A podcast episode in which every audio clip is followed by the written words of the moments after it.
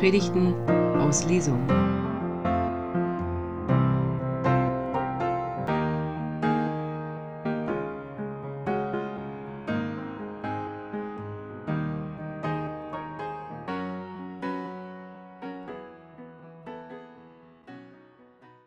Um Vergebung geht es heute Morgen, liebe Gemeinde. Und das ist ein Thema, das ist nicht so ganz einfach man muss sich ein bisschen auseinandersetzen, wofür ich eigentlich Vergebung brauche. Und ähm, jetzt war ich gerade abgelegt, Entschuldigung. Ich muss mich damit auseinandersetzen, wofür ich Vergebung brauche und was eignet sich besser, welcher Zeitpunkt als der, an dem wir uns gerade befinden. Es ist November, das Kirchenjahr neigt sich dem Ende und die Kriegs- und Krisenherde in der Welt nehmen zu. Sie werden nicht weniger. Erinnere dich, hast du schon mal gehört, davon, dass Frieden geschlossen wurde? Wir erfahren immer, wo Kriege ausbrechen. Wir erfahren immer, wo neue Krisenherde aufbrechen. Aber Friedensschluss, der letzte war 1989, an den ich mich erinnere, als die Mauer fiel. Und ihr Lieben, das macht mich sehr betroffen, als ich darüber nachdachte, über den Text, mit dem wir gleich zu tun haben werden, dass wir immerzu davon erfahren, wo neue Kriegsherde ausbrechen, wo Unvergebung, äh, Unvergebenheit und die Unmöglichkeit von Vergebung ähm, Raum greift, wo Menschen sich immerzu in die Haare kriegen und sich Gewalt antun bis hin zum Töten, zum massenhaften Töten. Das nimmt zu. Es wird also höchste Zeit, sich mal daran zu erinnern und darauf zu besinnen, worauf es eigentlich ankommt in unserem Leben. Der Predigtext, den wir gleich miteinander bedenken werden, steht im ersten Johannesbrief. Und der erste Johannesbrief ist einer von diesen Briefen, der in den Gemeinden verlesen wurde. Ja? Also statt einer Predigt wie heute, ich erzähle euch was, war das so, dass so ein ganzer Brief verlesen wurde. Und dann hat man darüber nachgedacht und miteinander gesprochen. Wir werden nachher auch noch darüber sprechen, über den Text. Miteinander, denn ein Gottesdienst wird erst dann zu, einem sinnvollen äh, zu einer sinnvollen Begebenheit, wenn wir das, was wir gehört haben, reflektieren. Sonst geht es links rein und rechts raus und hat gar nichts gebracht. Deswegen werden wir nach der Predigt miteinander auch darüber sprechen, was wir gehört haben. Es geht um Vergebung. Und der erste Johannesbrief ist ein seelsorglicher Brief, der versucht, die Gemeinschaft der Christen und Christinnen der damaligen Zeit zu stärken. Erinnere dich, so habe ich diese Predigt überschrieben. Ich lese Verse aus dem ersten Johannesbrief Kapitel 2, die Verse 12 bis 14 und ihr könnt das mitlesen. Das bleibt auch die ganze Zeit stehen, damit ihr eine Idee davon habt, wovon ich rede. Das schreibe ich euch, ihr Kinder. Eure Schuld ist euch vergeben durch Jesus Christus, in dessen Namen ihr getauft seid. Das schreibe ich euch, ihr Alten. Ihr habt den erkannt, der von Anfang an gegeben war. Das schreibe ich euch, ihr Jungen. Ihr habt den Bösen besiegt. Ich habe es euch schon geschrieben, ihr Kinder, ihr habt den Vater erkannt. Ich habe, ich habe es euch schon geschrieben, ihr Alten, ihr habt den erkannt, der von Anfang an gegeben war. Ich habe es euch schon geschrieben, ihr Jungen, ihr seid stark. Das Wort Gottes wirkt in euch, ihr habt den Bösen besiegt. Erinnere dich, ich schreibe es dir auf, ich gebe es dir schriftlich. Wenn etwas wichtig ist, dann merkst du es dir, ohne es dir aufzuschreiben. So habe ich es in meiner Kindheit gelernt. Das hieß immer so, na, ist es dir wichtig, brauchst du es nicht aufzuschreiben, dann merkst du es dir trotzdem. Und da ist sicherlich auch jetzt nicht alles falsch, aber es gibt Dinge, die brauchen wir schriftlich. Es gibt Dinge, die brauchen wir schriftlich, weil etwas schriftlich zu bekommen eine sehr, sehr große Bedeutung hat. Ein Liebesbrief ist ungleich machtvoller als ähm, das Wort, ich liebe dich. Wenn jemand sich hinsetzt und aufschreibt, ich liebe dich, dann kannst du das nachlesen, kannst diesen, diesen, diesen Satz immer wieder verinnerlichen. Hast du ihn gehört, kannst dich daran erinnern, fraglos, ist auch toll. So ein Liebesbrief hat nochmal eine andere Qualität. Etwas schriftlich zu bekommen, hat also eine starke Bedeutung, kann sowas wie eine Manifestation bewirken. Und etwas schriftlich zu bekommen, kann auch gefährlich sein kann auch verängsten. Etwas schriftlich zu bekommen, hat so eine starke Macht, dass man sich schon gut überlegen muss, was man schreibt und wem man was schreibt. Und je älter ich werde, desto länger versuche ich zu warten mit meinen Reaktionen auf herausfordernde Situationen, vor allem wenn sie schriftlicher Natur sind. Da hilft mir die Drei-Fragen-Methode. Ja, äh, immer wieder frage ich mich dann, ist es wichtig? Ist es wahr? Ist es hilfreich? Und wenn alle diese Fragen mit Ja beantwortet werden können, dann kann ich überlegen, etwas zu schreiben. Ist es nicht so, dann lieber abwarten und nochmal drüber nachdenken. Ich glaube, das, was der Autor des ersten Johannesbriefes uns zu sagen hat, wichtig, wahr und hilfreich ist. Und deswegen war es gut, dass er sich die Zeit genommen hat, aufzuschreiben, was seine Gedanken sind. Und anders als heute war damals es gar nicht so einfach und gar nicht so ohne so problemlos etwas zu verschriftlichen. Papier wie heute in Mengen gab es nicht. Bleistifte, Füllfederhalter. Da musste man sich schon gut überlegen, was schreibe ich. Man schrieb also nicht irgendwelche Nebensächlichkeiten auf. Und so ist dieser Text, mit dem wir es heute Morgen zu tun haben, alle drei Verse, jeder für sich, so schwergewichtig, dass ich über jeden einzelnen Vers eine eigene Predigt halten könnte. Und vielleicht wäre es auch wichtig und richtig, aber ich tue es nicht, weil wir mit diesen drei Versen zu tun haben und weil sie auch miteinander im Kontext stehen. Das werden wir am Ende entdecken. Am Anfang steht, ihr lieben Kinder, da denke ich jetzt mal nicht weiter drüber nach, aber das nächste, eure Schuld ist euch vergeben. Eure Schuld ist euch vergeben durch Jesus Christus, in dessen Namen ihr getauft seid. So steht es hier in der ba Übersetzung der Basisbibel von, von 2020. Dieses, in dessen Namen ihr getauft seid, ist eine Zufügung der Übersetzer oder aber eine Textstelle, die es nicht in allen Abschreibungen des ersten Johannesbriefes gibt. Also deswegen findet man in wenigen Übersetzungen diesen Hinweis auf die Taufe. Aber den Übersetzern dieser Fassung, dieser Version war es wichtig zu sagen, durch Jesus Christus, in dessen Namen du getauft bist, bist du eingebunden in dieses Kindverhältnis. Kommen wir ja gleich auch noch zu. Also, ist für heute nicht besonders wichtig. Ich wollte euch nur sagen, wenn deine, wenn deine Bibel nicht von Taufe spricht, gar nicht schlimm. Die Taufe hat mit Jesus Christus trotzdem zu tun. Eure Schuld ist euch vergeben. Vielleicht fragst du dich, welche Schuld denn? Welche Schuld? Über Schuld redet ja niemand gern. Über Schulden auch nicht, aber über Schuld, das ist so ein Wort, so ein Wortungetüm. Was ist denn Schuld? Das stößt einen regelrecht ab. Was ist Schuld? In der Antike war Schuld die Verfehlung des Ziels. Wer sein Ziel verfehlt, ist schuldig. So ist es in der Antike, so versteht man das. Sich zu irren, den Weg der Aufrichtigkeit und der Ehre verfehlen oder davon abweichen, etwas falsch machen oder falsch liegen, das ist Schuld im antiken Verständnis, also zu, zu der Zeit, als der erste Johannesbrief entsteht. Im Neuen Testament, also in der griechischen Bibel, meint Schuld durchgehend Sünde. Und Sünde bedeutet, das Gesetz Gottes zu missachten ist also noch ein bisschen enger geführt. Ja, also Schuld im Eigentlichen meint, das Ziel zu verfehlen, die, also ehrlos zu werden. Und Sünde meint, das Gesetz Gottes zu verfehlen. Vom Gesetz Gottes abzuweichen, das Gesetz zu missachten. Dazu, um das zu wissen, was das Gesetz Gottes ist, muss man sich damit auskennen. Ein bisschen eine Ahnung davon haben. Also ganz konkret. Das höchste Gebot lautet, wer weiß es? Ich weiß, dass ihr das wisst und deinen Nächsten wie dich selbst. Du sollst Gott lieben, ganz genau. Liebe Gott mit allem, was dich ausmacht. Mit all deinen Gedanken und Gefühlen, mit deinen Wollen und deinem Verstand, mit deinen Worten, mit allem, was dich ausmacht. Mit deinen Füßen und deinen Händen, mit deiner Atmung. Liebe Gott und liebe deinen Nächsten wie dich selbst. Das ist das allerhöchste Gebot. Das ist das Gesetz. In diesem höchsten Gebot erfüllt sich das Gesetz und alle Propheten. Das weiß man schon in der hebräischen Bibel und erst recht weiß man das zur Zeit, als Jesus auf der Erde wirkte. Liebe ist das allerhöchste Gebot. Ist keine Liebe drin, kann es weg. Bist du lieblos, dann tu es nicht. Die Jahreslosung des kommenden Jahres heißt, alles, was ihr tut, tut in Liebe. Alles, was ihr tut, tut in Liebe. Nächstes Jahr. Können wir jetzt schon mit anfangen. Und wer ist der Nächste? Der Nächste ist jeder Mann und jede Frau.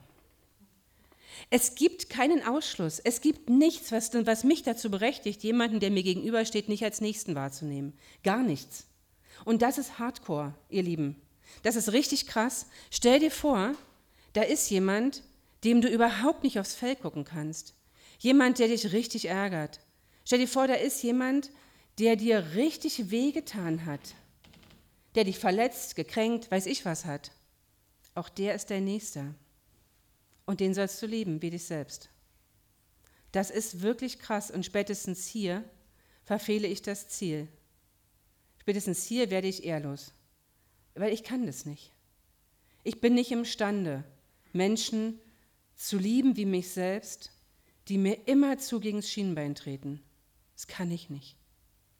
Bin ich echt abhängig von Vergebung. Das ist ja jetzt sehr persönlich, aber es gibt auch noch Dinge, die darüber hinausgehen, die uns auch schuldig machen. Verbrechen und Terror zu relativieren zum Beispiel. Die Zerstörung der Schöpfung, die die Menschen in die Flucht treibt, zu ignorieren oder gar zu verneinen.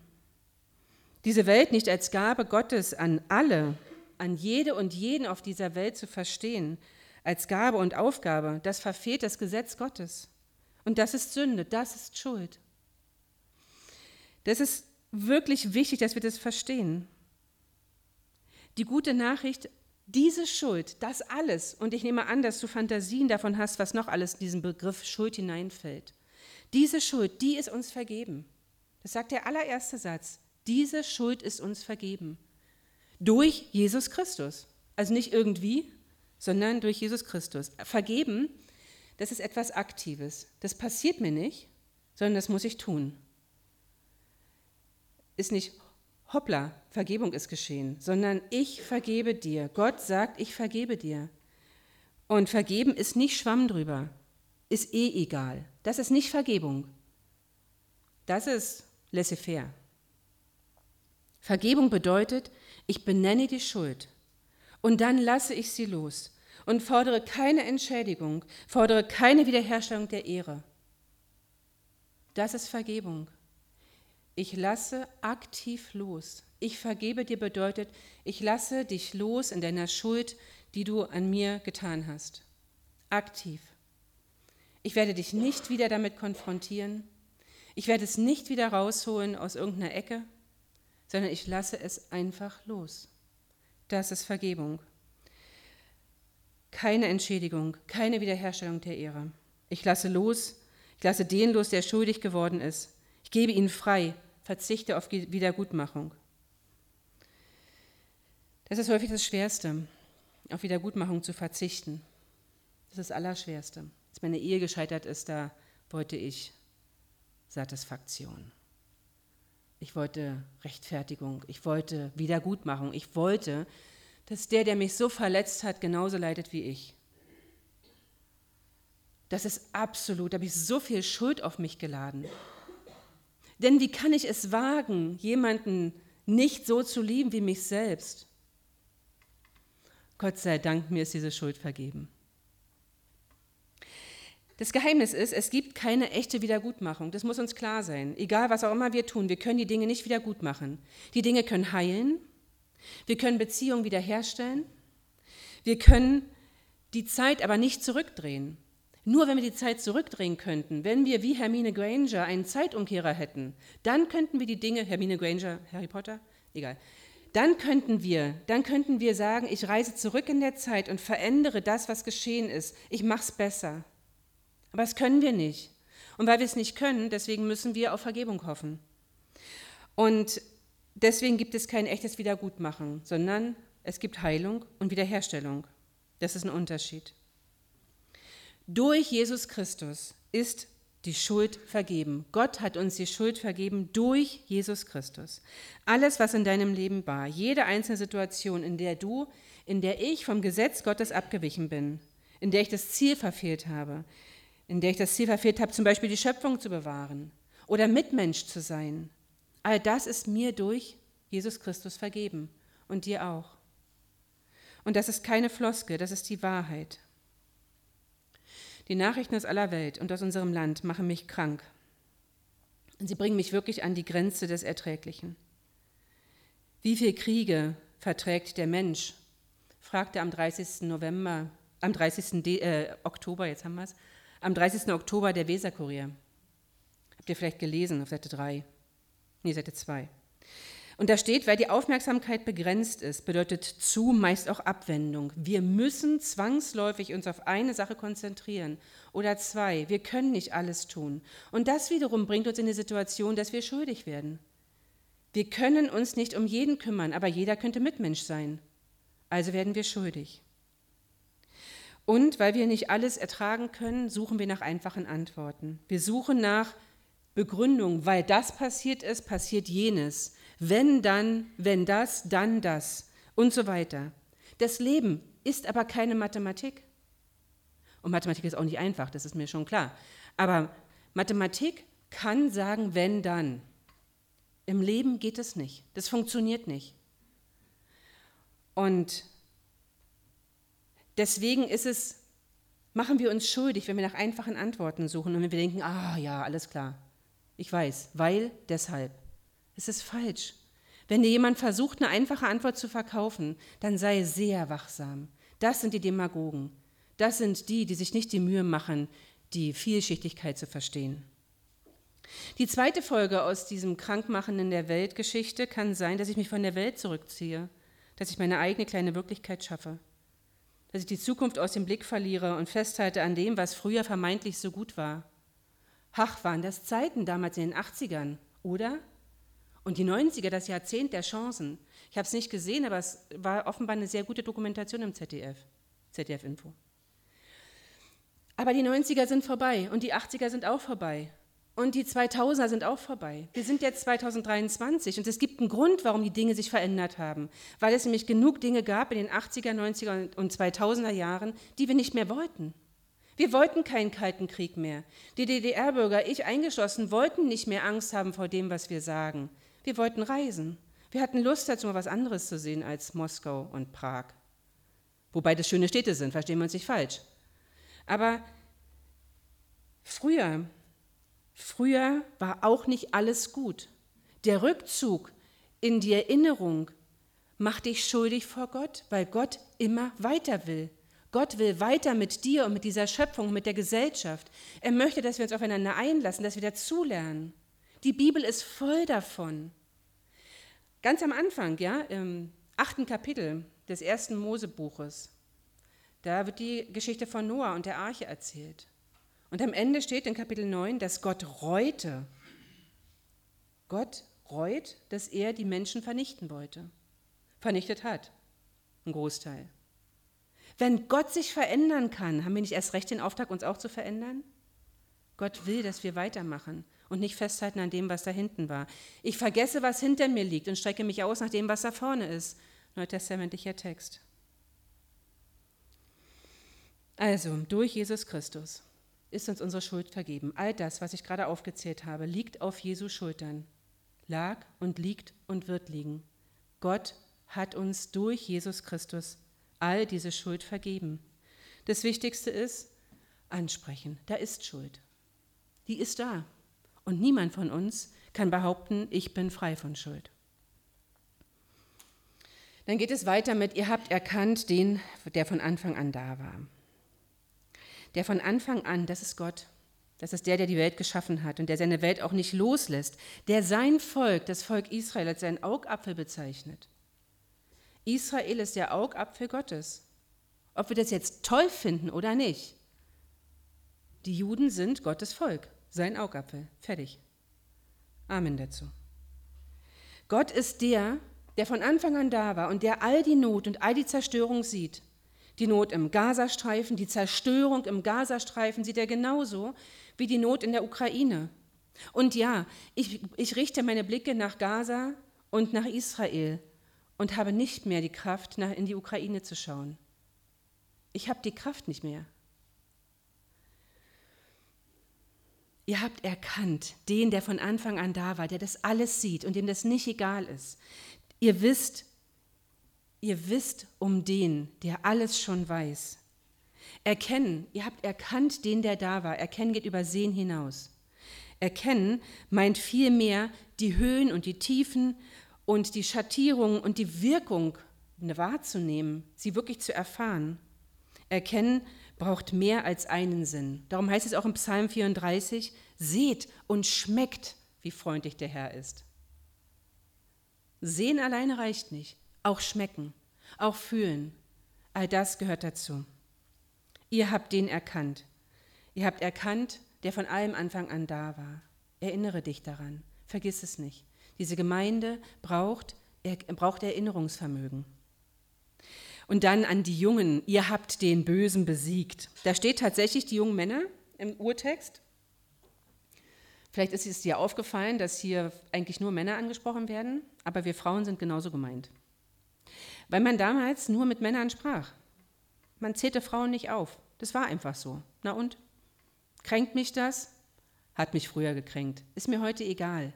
Weil ich weiß, dass auch ihr Frauen, ihr Väter und ihr jungen Frauen, dass wir genauso gemeint sind. Ihr Jungen, ihr habt den Bösen besiegt. Es fasziniert mich, dass die Bibel sich traut, vom Bösen zu sprechen. Das trauen wir uns ja oft nicht, ne? Der Böse, das Böse, darf man nicht sagen. Da steht aber, ihr habt den Bösen besiegt. Steht sogar im Urteil. Ich habe nachgeguckt in der griechischen Bibel, dachte ich, muss mal gucken, was da steht. Da steht der Böse. So, ihr habt also den Bösen besiegt.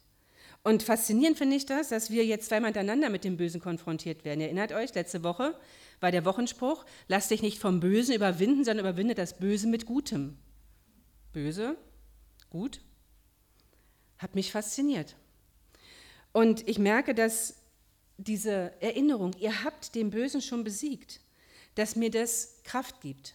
Ein Sieg allerdings ist eine Folge von Kampf. Kampf hingegen mag ich nicht so gern. Also ich finde, kämpfen ist gerade kein gutes Bild in unserer Gegenwart. Allerdings, den Bösen zu überwinden, das geht nicht einfach so. Das heißt nicht, ich lege die Hände in den Schoß zusammen und dann wird es schon über mich hinweggehen. Das ist nicht Besiegen des Bösen. Das ist Aushalten und Wegatmen. Besiegen heißt, ich muss aktiv was tun. Zum Beispiel mir immer wieder vergegenwärtigen, es gibt das Böse. Die Bibel bezeugt es, sie spricht davon. Es gibt das Böse. Und besiegen geht nur, steht im Römerbrief, Römer 8, nee, Römer 12, besiegen geht nur, indem wir Gutes tun, indem wir nach dem Willen Gottes fragen, indem wir uns unsere Schuld vergeben lassen und wieder anfangen. Das meint es, das Böse zu besiegen. Gutes tun, nach dem Willen Gottes fragen, erkennen, ich werde schuldig, Gott um Vergebung bitten und wieder anfangen. Das überwindet das Gute, das Böse. Das ist das Gute, das das Böse überwindet.